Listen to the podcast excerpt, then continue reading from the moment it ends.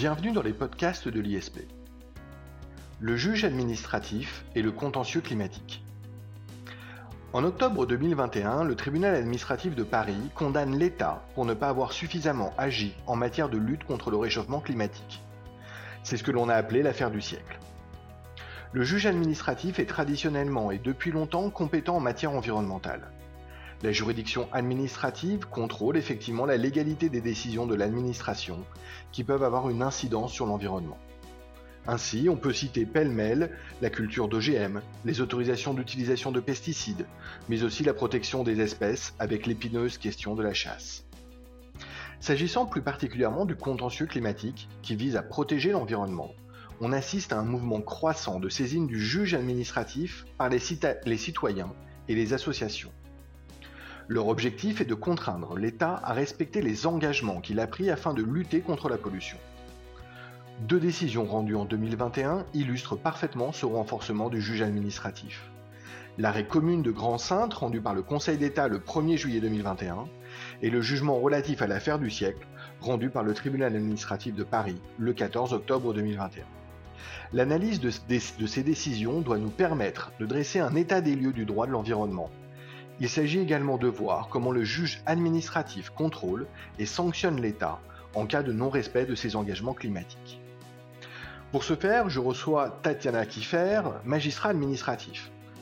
Tatiana Kiffer, bonjour et merci de participer au podcast de l'ISP. Bonjour Jacob Bérébi et merci de me recevoir aujourd'hui. Un plaisir. Tatiana Kiffer, avant d'étudier plus en détail les décisions rendues par les juges administratifs qui ont abouti à la condamnation de l'État, Intéressons-nous, si vous le voulez bien, au fond du droit lui-même. Si le juge a estimé que l'État n'avait pas respecté ses engagements, c'est qu'il existe des obligations juridiques contraignantes en la matière, n'est-ce pas? Et quelles sont-elles, ces obligations?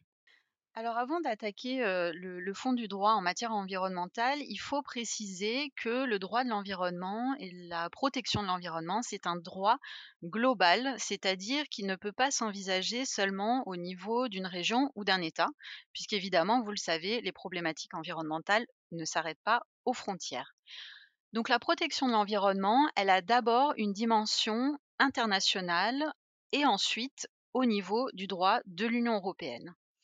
Donc au niveau du droit international, bien évidemment, il y a eu beaucoup d'accords et de traités qui ont été signés ces, dernières années, même ces dizaines, ces dernières décennies, pardon.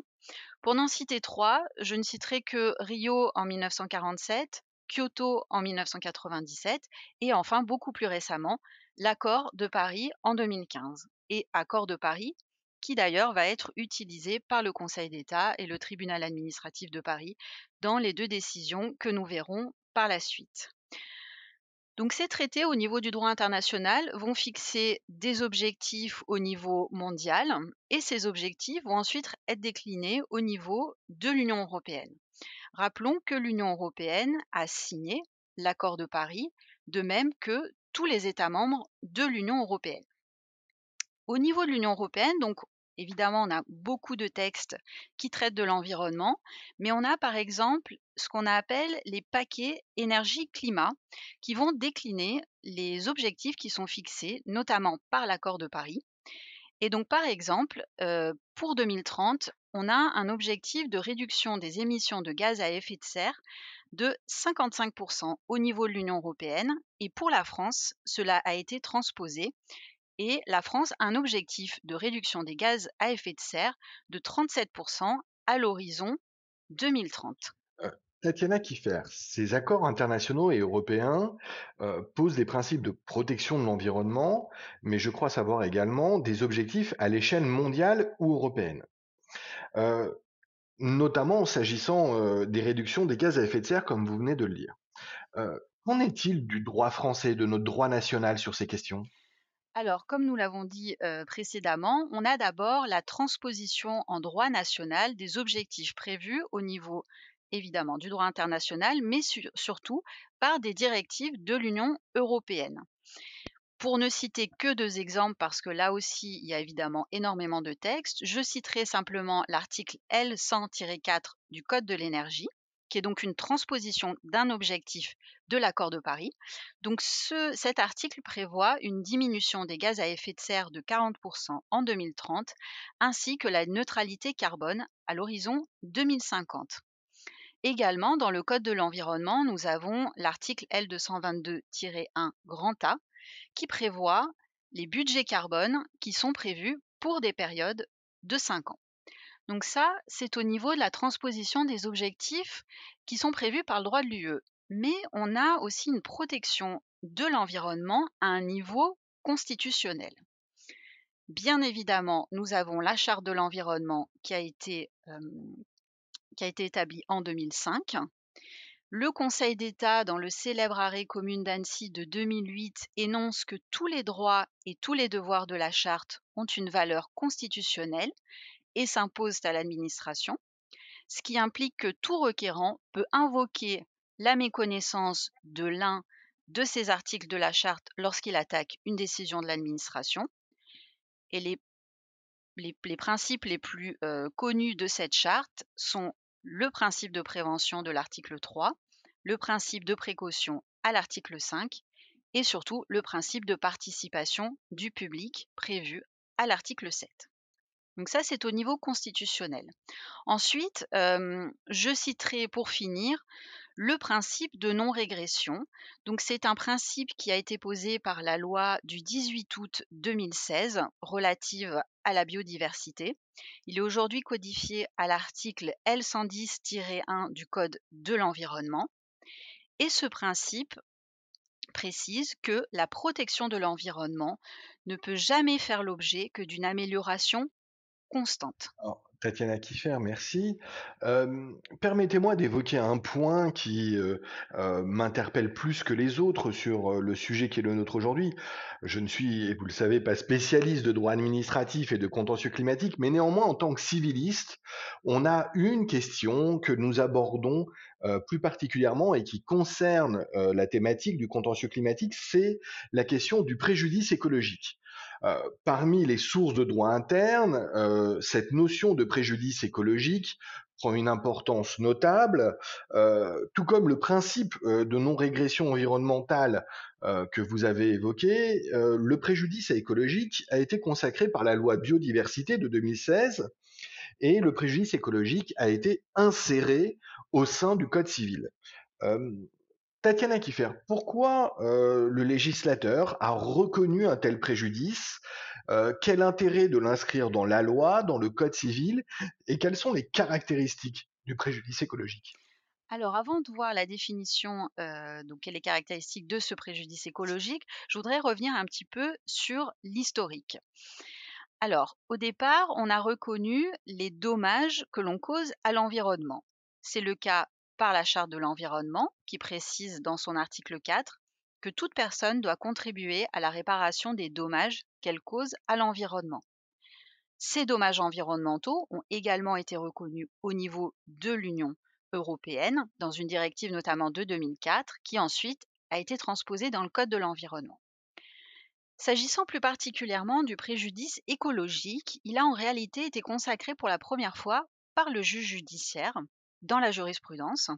Et c'est notamment la Cour de cassation qui l'a employé en 2012 dans l'affaire du naufrage du pétrolier Erika. Et ce préjudice écologique, il ne va pas rester au niveau de la jurisprudence puisqu'il va être consacré donc en 2016 par la loi biodiversité au sein du Code civil. Cette loi va créer un nouveau chapitre dans le Code civil qui s'intitule la réparation du préjudice écologique. Et ça concerne les articles 1246 à 1252. Donc voyons maintenant exactement ce qu'est que ce préjudice écologique. Il faut pour cela aller voir l'article 1247 du Code civil qui précise que ce préjudice est une atteinte non négligeable aux éléments ou aux fonctions des écosystèmes ou aux bénéfices collectifs tirés par l'homme de l'environnement. Alors, pour étudier donc cette définition, on voit d'abord qu'il s'agit d'un préjudice qui est subi par la nature dans son ensemble, par l'environnement dans son ensemble. Donc il s'agit d'un préjudice qui n'est pas un préjudice personnel et qui est également à distinguer du préjudice moral qui, lui, ne peut être invoqué que par une personne. Donc première caractéristique, un préjudice qui n'est pas personnel. Ensuite, lorsque l'on parcourt donc le chapitre relatif au préjudice écologique, on voit qu'à aucun moment on ne trouve la notion de faute. Donc on peut s'interroger si on est dans un régime de responsabilité pour faute ou si on n'est pas dans un régime de responsabilité sans faute de l'administration, comme il existe en droit administratif. Néanmoins, on voit que ce chapitre, donc relatif au préjudice écologique, il est inséré dans un sous-titre qui s'intitule La responsabilité extra-contractuelle. Or, celle-ci est fondée sur la faute. On peut donc raisonnablement penser que le préjudice écologique nécessite une faute, et c'est effectivement ce que va retenir le tribunal administratif de Paris dans euh, son jugement sur l'affaire du siècle. Donc, a priori, un régime de responsabilité pour faute.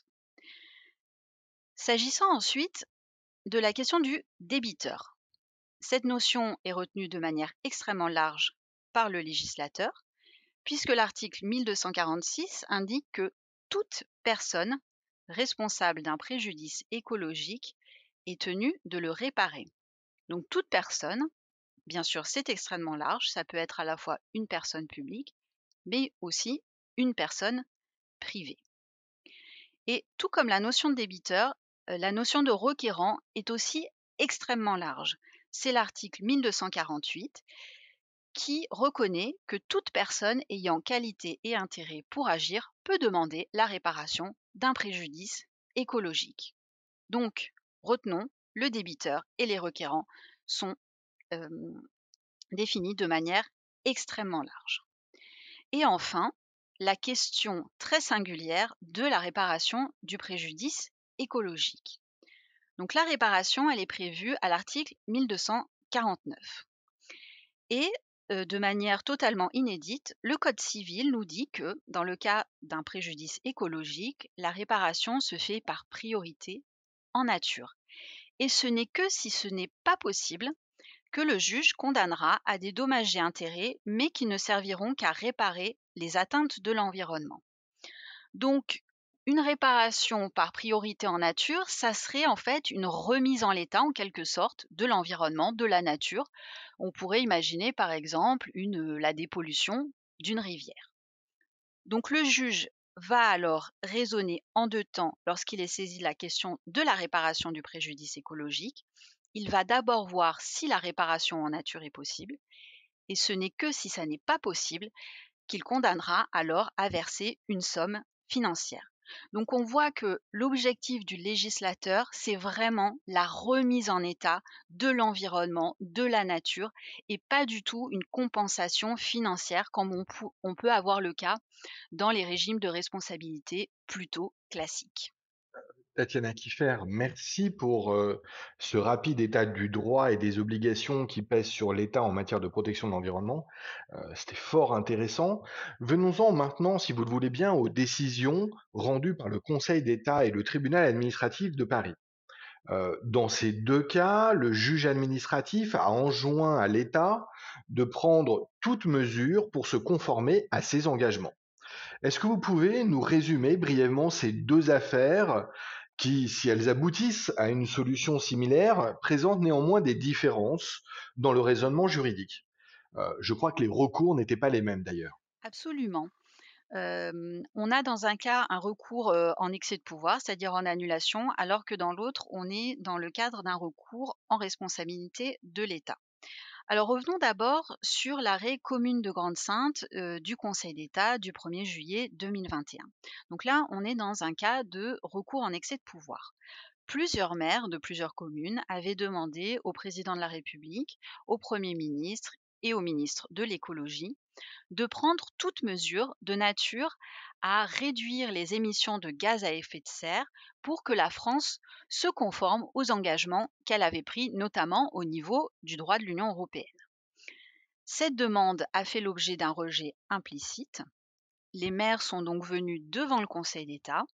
Ils ont demandé l'annulation de ce rejet implicite Mais surtout, ils ont demandé au Conseil d'État d'enjoindre à l'État de prendre toute mesure pour se conformer aux objectifs qu'il avait en matière de réduction des émissions de gaz à effet de serre.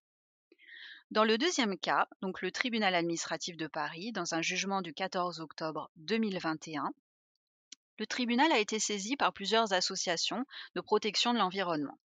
Ces associations demandaient l'engagement de la responsabilité de l'État pour carence dans la lutte contre le réchauffement climatique et notamment en ce qui concerne les émissions de gaz à effet de serre. Et les associations demandaient à la fois la réparation d'un préjudice écologique, donc la notion que nous avons vue précédemment, et elles demandaient aussi la réparation de leur préjudice moral à hauteur de 1 euro. Donc réparation, mais également, comme dans le premier cas devant le Conseil d'État, elles demandaient aussi au juge d'enjoindre à l'État de prendre toute mesure pour lutter contre les émissions de gaz à effet de serre. Donc on voit que ce sont deux recours totalement différents l'un en annulation, l'autre en responsabilité. Mais dans les deux cas, le juge a condamné l'État et il lui a enjoint de prendre toute mesure pour se conformer à ses engagements internationaux de euh, lutte contre le réchauffement climatique. Alors, merci Tatiana Kiffer. Euh, si vous le voulez bien, je vous propose de prendre ces deux décisions cette fois-ci de manière isolée, euh, en commençant peut-être par la décision du Conseil d'État. sur quel texte euh, s'est-il fondé pour estimer que l'État n'avait pas atteint ses objectifs? Euh, Les requérants invoquaient la méconnaissance des traités internationaux. Euh, qu'a dit le Conseil d'État? Alors effectivement, donc les maires qui avaient saisi le Conseil d'État invoquaient la méconnaissance des stipulations de l'accord de Paris. Donc comme nous l'avons vu, l'accord de Paris prévoyait des objectifs de réduction des gaz à effet de serre. Mais le Conseil d'État a écarté ce raisonnement. Il a fait application de sa jurisprudence GISTI de 2012, donc relatif aux traités internationaux, et il a estimé que ces stipulations de l'accord de Paris n'avaient pas d'effet direct, car elles nécessitaient l'intervention d'actes complémentaires pour produire des effets à l'égard des particuliers. Autrement dit, les maires ne pouvaient pas invoquer la méconnaissance de ces stipulations de l'accord de Paris. Donc il écarte ce moyen, mais par contre, il va retenir, disons, la transposition des objectifs de l'accord de Paris au niveau du droit international. Et donc, il va effectuer un contrôle des, des engagements de l'État, non pas par rapport à l'accord de Paris, mais par rapport aux transpositions, notamment dans l'article L100-4 du Code de l'environnement que nous avons déjà cité. Revenons maintenant, si vous le voulez bien, sur le jugement rendu par le tribunal administratif de Paris dans l'affaire dite du siècle. Euh, vous nous avez dit précédemment qu'il s'agissait d'un recours en responsabilité pour faute de l'État. Est-ce que vous pouvez maintenant nous détailler le raisonnement produit par le juge, les différentes étapes qu'il a suivies?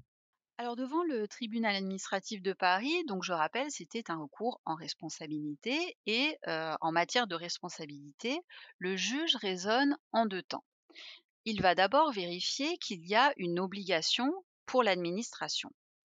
Si c'est effectivement le cas, il va s'intéresser dans un second temps au comportement de l'administration. Est-ce qu'elle a agi? Est-ce qu'elle s'est abstenue d'agir? Et s'il y a une omission, est-ce qu'elle est totale ou partielle? Donc ça, c'est le raisonnement tout à fait classique du juge administratif en matière de responsabilité. Donc en l'espèce, nous l'avons vu précédemment, il y avait effectivement des obligations contraignantes pour l'État en matière donc de lutte contre le réchauffement climatique. Le juge va s'appuyer sur plusieurs travaux scientifiques. Il y a un consensus sur le fait que l'État n'a pas suffisamment agi. Donc il se base sur ces travaux scientifiques pour estimer qu'il y a une carence fautive de l'État notamment en ce qui concerne les émissions de gaz à effet de serre qui sont précisées, comme nous l'avons vu, dans le Code de l'environnement et dans le Code de l'énergie.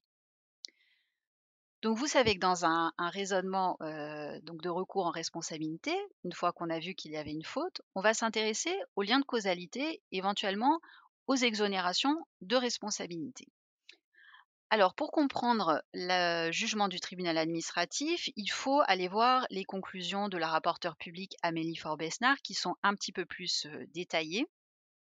Et s'agissant du lien de causalité, il semblerait que le tribunal a fait application de la théorie de la causalité adéquate qu'on a en contentieux administratif et qui, très brièvement, peut être résumée de la manière suivante. C'est là où les causes prépondérantes dans un dommage qui vont être retenu. Et là, le, tribunal administratif va estimer que l'État a un rôle très particulier euh, dans la réduction des émissions de gaz à effet de serre. Puisqu'effectivement, on aurait pu se dire, mais l'État, ça n'est pas le seul pollueur. Nous sommes tous pollueurs, toutes les personnes morales, physiques, contribuent malheureusement à la pollution de l'environnement. Et donc, on aurait pu estimer que l'État pouvait s'exonérer de sa responsabilité. Mais on aurait alors été dans un raisonnement quasi intenable, puisque, à ce compte-là, la responsabilité de l'État aurait été totalement diluée, puisque, en un sens, nous sommes tous émetteurs, nous sommes tous responsables, et la responsabilité n'aurait jamais pu être reconnue, et les préjudices écologiques n'auraient jamais pu être réparés. Donc le tribunal va estimer que l'État est bien responsable de l'absence de réalisation des objectifs qui sont fixés donc dans le code de l'énergie et dans le code de l'environnement. Donc le lien de causalité est bien établi, il n'y a pas de cause exonératoire. Donc s'agissant maintenant de la réparation, donc je vous l'ai dit, les associations invoquaient un préjudice écologique à hauteur de 1 euro symbolique. Alors, en, préambule, il faut simplement préciser qu'il n'y a pas de difficulté pour le juge administratif de faire application du code civil. Ce n'est pas parce que c'est un code dit de droit privé que le juge administratif ne peut pas faire en application. Il en fait d'ailleurs application tous les jours, par exemple en ce qui concerne les intérêts de retard et leur capitalisation, qui sont prévus dans le code civil. Donc pas de difficulté pour faire l'application du code civil. Et donc, on se rappelle ce qu'on a dit précédemment sur la réparation du préjudice écologique. Elle se fait par priorité en nature. Les associations demandaient le versement d'un euro. Là, le juge dit il n'y a pas impossibilité de réparer en nature, donc il va rejeter les conclusions financières.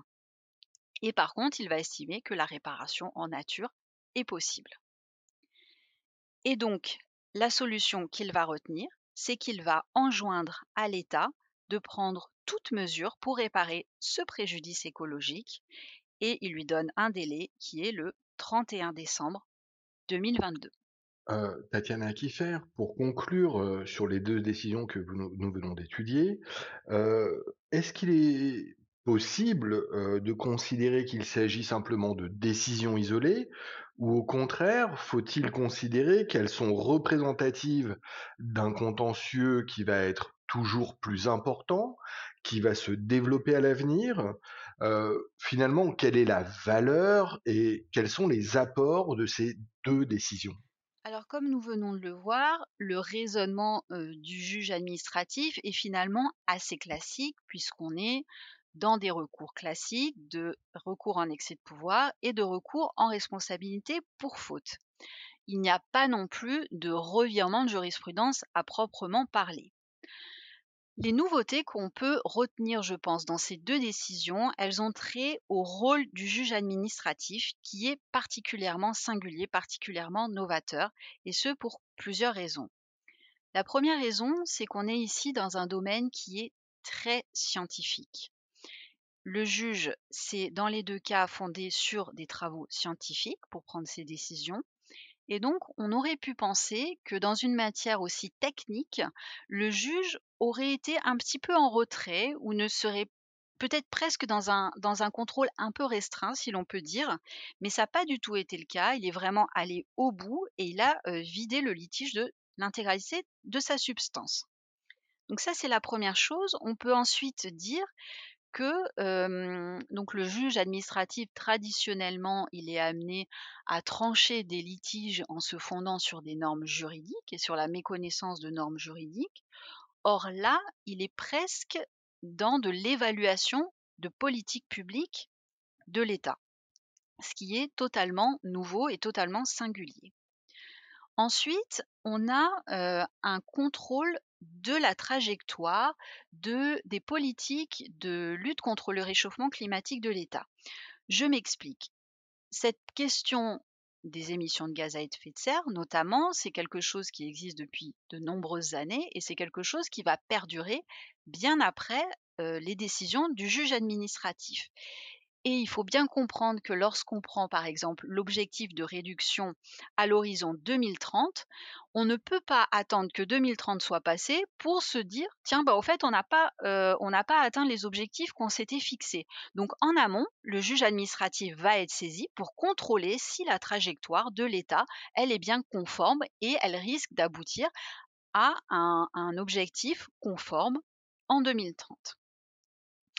Et enfin, je dirais que la question un petit peu plus technique de l'injonction est particulièrement intéressante et surtout elle est particulièrement forte ici, puisque alors, on se rappelle, en contentieux administratif, on ne peut pas saisir le juge d'une demande d'injonction à titre principal. L'injonction ne peut être qu'accessoire. C'est pour ça qu'ici, on a utilisé des voies un petit peu détournées. Dans un cas, une demande d'annulation, dans un cas, une demande de condamnation financière de l'État. Effectivement, ça, ce sont les conclusions principales, mais surtout en accessoire, je crois que les requérants voulaient surtout que le juge enjoigne à l'État de prendre des mesures pour se conformer aux objectifs. Et ça, ça me semble particulièrement novateur, que l'intérêt de ces décisions, c'est vraiment le pouvoir d'injonction du juge. Donc je crois vraiment qu'à l'avenir, ce type de saisine du juge administratif va se multiplier. D'ailleurs, pour les deux décisions qu'on a citées, donc Commune de Grande-Sainte et l'affaire du siècle, le, Conseil d'État et le tribunal administratif de Paris ont donné un délai à l'État pour qu'il se conforme à ses objectifs. Donc pour l'arrêt Commune de Grande-Sainte, il a demandé au gouvernement de prendre des mesures au 31 mars 2022 et le tribunal administratif, il doit le faire avant le 31 décembre 2022. Donc il y a des chances que dans les mois à venir, dans les années à venir, on retrouve ces, décisions. En fait, on va retrouver les mêmes requérants qui risquent de revenir devant le Conseil d'État, devant le tribunal administratif de Paris, et pour que le, le juge vérifie si ce qu'il avait demandé a effectivement été réalisé par le gouvernement dans les délais.